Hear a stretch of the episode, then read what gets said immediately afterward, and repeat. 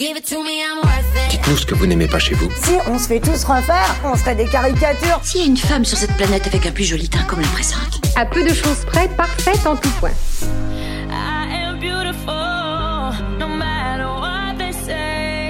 Regarde dans ce miroir. Sais-tu ce que je vois Je vois une jeune femme ravissante, pleine d'assurance et d'énergie. Je suis contre la dictature de la beauté. My Beauty Doctor, le podcast de la médecine esthétique proposé par Clinique Matignon. Je m'appelle Patricia Delarive, je suis dermatologue, fondatrice du groupe Les Cliniques Matignon, et avec Myriam Pichard, notre directrice communication, nous avons créé ce podcast dans un but principalement informatif afin de sortir du clivage entre pro et contre médecine esthétique. Nous essayerons d'élever le débat et de communiquer en toute transparence des questions franches auxquelles nos spécialistes répondront de manière nuancée et objective.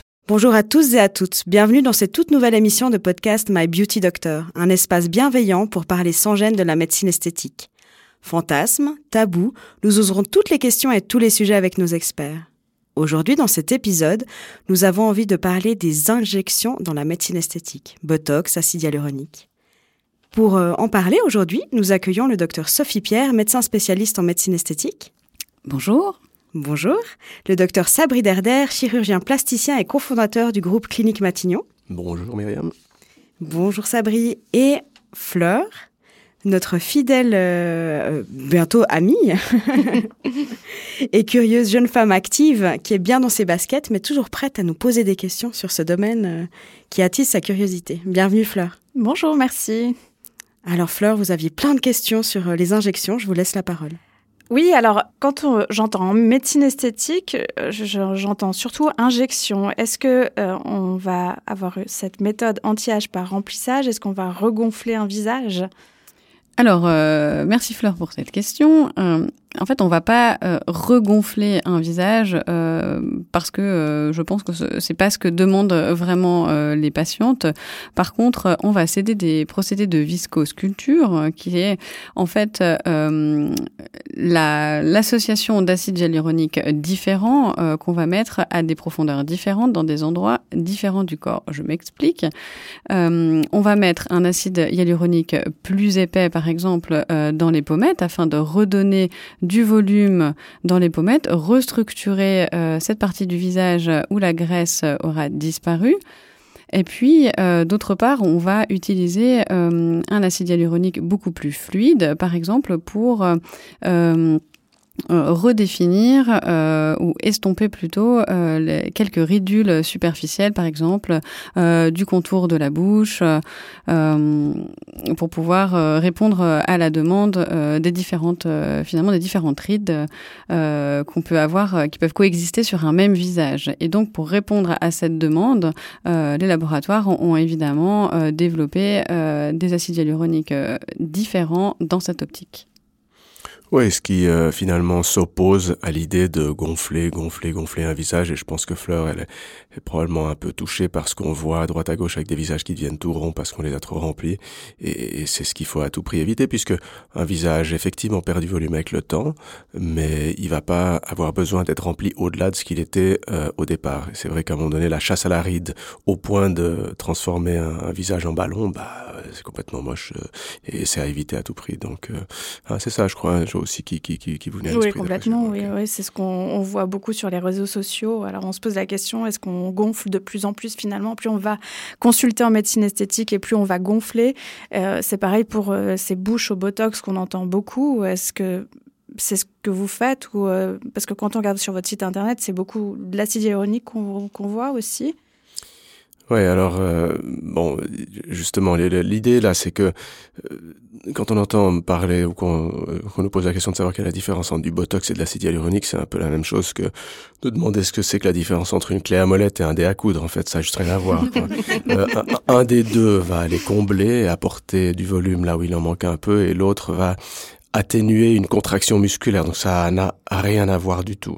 Et c'est vrai qu'on entend souvent des personnes qui, qui n'ont pas compris comment fonctionnaient les choses et qui, dit, qui disent effectivement qu'une qu'une bouche a été botoxée, mais un remplissage, ça se fait pas au Botox. Le Botox, c'est effectivement euh, une protéine qui va atténuer une activité musculaire et il s'applique pour que un muscle qui est trop actif et qui cause des rides inutiles soit euh, euh, désactivé justement, et tandis que le remplissage il se fait avec de l'acide hyaluronique qui est une molécule qui est normalement présente dans notre corps, hein, donc on a sous la peau dans l'intégralité de notre corps, il fait partie intégrante de nous-mêmes, il est fondamental même parce que c'est lui qui donne une certaine beauté, une certaine souplesse à notre peau, et euh, il va être synthétisé pour pouvoir être ensuite injecté et puis donc compenser une partie de cet acide hyaluronique qui a disparu avec le temps. Et donc on, on fait quelque chose de d'assez logique si on veut et puis qui va restituer volume dans des zones qui ont perdu. Donc c'est deux choses bien différentes. L'un est volumateur et l'autre est atténuateur de rides. Donc c'est deux choses très différentes et il faut, il faut arrêter de les confondre.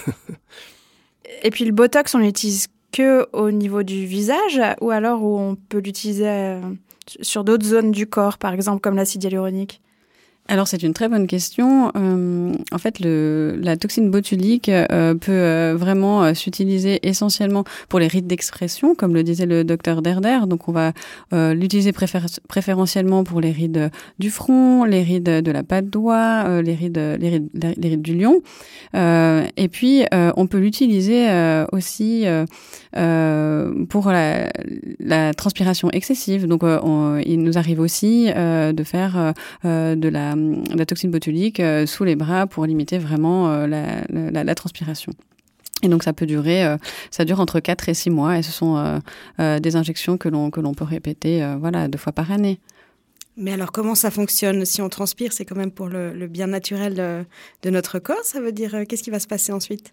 Oui, alors effectivement, je sens que, puisque je viens, je viens d'expliquer que le Botox atténue la contraction musculaire, alors comment est-ce qu'il va arrêter la, la transpiration? Bah, Si on rentre un peu plus dans le détail, très rapidement quand même, le, le euh, la toxine botulique va bloquer l'activité euh, d'une terminaison nerveuse, et cette terminaison nerveuse, en fait, elle va pouvoir avoir comme cible soit un muscle, soit une glande sudoripare, qui sont les glandes qui transpirent. Et c'est en fait exactement le même neurotransmetteur hein, qui va être bloqué euh, à la sortie du nerf, qu'il aille vers un muscle ou qu'il aille vers une glande euh, sudoripare.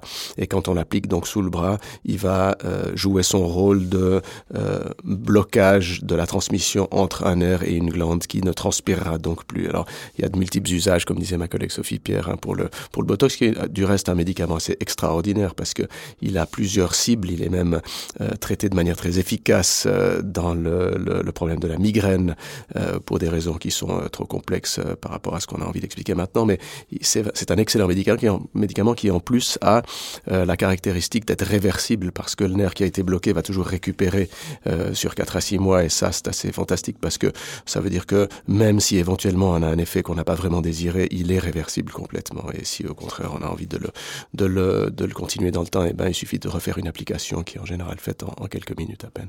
Ah, c'est incroyable euh, tout ce qui est possible de faire finalement avec le Botox. Et c'est pareil pour, euh, pour l'acide hyaluronique. Alors, on peut l'utiliser pour plusieurs choses différentes. Il n'y a pas que le visage?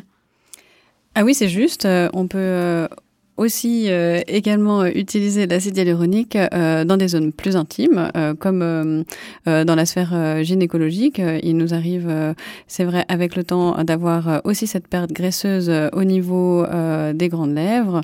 par exemple, ça peut être justement l'occasion de refaire le galbe des lèvres qui ont une, une, fonction certes esthétique, mais surtout fonctionnelle pour refermer un petit peu la porte, les portes du vagin et puis protéger euh, des agressions extérieures, comme c'était le cas auparavant, mais dont on a perdu vraiment euh, la fonction parce qu'elle a perdu euh, sa structure. On l'injecte aussi également en, intra, en intravaginal aussi, à des fins de confort pour les patientes qui souffrent de, sécheresse vaginale suite à de multiples, causes, mais la, plus, grande et la plus fréquente serait le syndrome post-ménopausique. Et puis, on utilise toujours des aiguilles alors euh, pour euh, l'acide hyaluronique et le botox ou il y a d'autres méthodes Parce qu'on voit beaucoup les méthodes du dermapen sur les réseaux sociaux aussi. Alors, euh, en dehors euh, de la gynéco, on a aussi euh, d'autres localisations où on peut, on peut injecter l'acide hyaluronique, notamment les mains. c'est une demande très fréquente. on perd aussi beaucoup de, beaucoup de volume à ce niveau-là et c'est d'ailleurs très facile à faire et très joli d'injecter l'acide hyaluronique dans les mains. il nous arrive aussi également de faire de la profiloplastie et puis de faire, de redonner un joli profil en travaillant sur le nez, travaillant sur l'ovale du visage, le menton. Euh, à noter euh, aussi que l'acide hyaluronique, il a une, une euh, efficacité également euh, sur la stimulation du collagène une fois localisé dans, les, dans les tissus appropriés. Donc on va rajeunir un petit peu en mettant de l'acide hyaluronique, c'est ça? En tout cas, on va, on va continuer à stimuler, nos fibroblastes qui ont arrêté de travailler. Depuis qu'on a 25-30 euh, ans, ils arrêtent euh, de travailler tout seuls et ils ont besoin d'être stimulés à nouveau afin de reproduire du collagène, de l'élastine euh, et toutes les protéines qui constituent et tous les sucres qui constituent la matrice et le tissu conjonctif. Ouais, c'est juste, Sophie. Hein. Effectivement, il y a des bonnes études histologiques hein, donc, qui ont été faites en faisant des coupes de tissus qui avaient été injectés avec l'acide hyaluronique pour constater qu'il y avait une prolifération, effectivement, de euh, tissus fibreux, de tissus sous-cutanés qui, se faisait incité par la présence d'acide hyaluronique dans les tissus. Excellent, on comprend bien les super pouvoirs de, de l'acide hyaluronique. Moi, j'ai quand même une question à poser parce que dès que le sujet est abordé euh, euh, autour des injections, le Botox est vraiment tellement perçu comme quelque chose de diabolisé. J'entends tellement de fois jamais je ne ferai du Botox. comment on peut expliquer ça, docteur Darder Bon, je crois qu'il y a effectivement cet aspect euh, figeant du Botox hein, qui euh, fait craindre aux gens d'apparaître euh, sans expression aucune. À part ça, on peut comprendre aussi que quand on sait d'où vient le Botox, on se dit, ok, alors c'est la toxine qui est à l'origine du botulisme, qui est donc une maladie mortelle, et cette maladie mortelle donc, elle me fait peur, puisque c'est la même substance qui est injectée dans mon visage. Mais comme chaque fois, quand il y a une, une compréhension limitée des conclusions hâtives, euh, on tire des conclusions fausses. Euh, l'idée, c'est que les doses de botox, donc de toxines botuliques, qui sont appliquées dans des visages et dans des corps et dans des aisselles, sont tellement, tellement inférieures à celles qui sont présentes quand la bactérie le produit elle-même dans le cadre du botulisme, que on a un effet complètement différent. Il est complètement mesuré, il est contrôlé, il est médicalement contrôlé, de telle manière qu'on obtienne juste cette relaxation musculaire qui permet d'avoir tous les bénéfices, ou alors le blocage de l'activité d'une glande, de nouveau euh, sudoripare, comme on disait dans la transpiration. Et cet effet-là, il est parfaitement contrôlé par des petites doses extrêmement précises qui ont été mises dans des petits flacons extrêmement précis. Et puis c'est vrai que ma foi, euh, si on comprend pas bien ça, ben on s'inquiète. Mais euh, la substance est extraordinaire. Elle a, elle a toutes sortes de développements. Elle existe depuis plus de 30 ans maintenant. Donc on a un recul colossal avec ça. On sait exactement comment ça marche. Il n'y a pas de raison de craindre ça maintenant si c'est bien appliqué. Merci. Est-ce que c'est juste, docteur, euh, docteur Pierre, que quand on a un flacon de Botox dans les mains, on ne voit rien dedans? Ah oui, oui, c'est vrai. Vous injectez de l'air Ouais, on injecte de l'air, ouais. tout à fait. Ouais. Ouais, ouais, c'est avec un petit liseré de poudre au fond du, du bocal. Là, qu'on doit reconstituer, ouais. Qu'on doit euh, diluer au bon dosage. Euh, et puis, euh, une fois bien dilué, il est bien injecté, il a un bon effet. Excellent, merci beaucoup. Fleur, vous auriez encore eu quelques questions? Oui, oui, j'ai encore une question. j'ai horreur des aiguilles. Est-ce que vous proposez autre chose pour, pour faire tout ça que, que les aiguilles, quand on a la phobie des aiguilles ah, alors vous êtes euh, bélonéphobique. Ah, d'accord. Pourtant, ça s'est répondu, c'est étonnant qu'on le connaisse pas, celui-là. Ouais, c'est parce qu'il est difficile à dire. euh, en fait, oui, euh, il existe bien, bien heureusement euh, d'autres euh, techniques au sein de, de, nos cliniques afin de satisfaire finalement le besoin de tous les patients. bien entendu, il s'agit de d'identifier quels sont les besoins, mais nous avons euh, la possibilité la possibilité d'utiliser euh, de la radiofréquence, euh, euh, des ultrasons, vraiment pour euh, améliorer la tonicité et la qualité de la peau. Euh, nous pouvons utiliser, afin de lisser les ridules, du laser fractionné. on peut utiliser des, des techniques de peeling. on peut utiliser vraiment toute toute notre panel, tout notre plateau technique finalement qu'on a sous la main, mais il faut vraiment avoir la possibilité de discuter avec votre médecin et qui pourra vraiment identifier et cerner le besoin et on a toujours des solutions à proposer. Et puis finalement, les aiguilles, on en a plein de toutes sortes et en général, elles sont vraiment toutes petites. et puis une fois bien préparées, vraiment, il n'y a personne qui a sauté du lit parce qu'il a eu trop trop peur des aiguilles.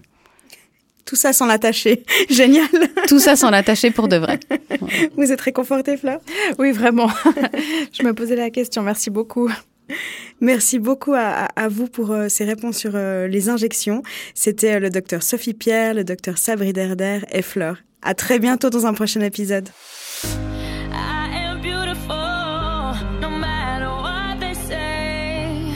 My Beauty Doctor le podcast de la médecine esthétique proposé par Clinique Matignon.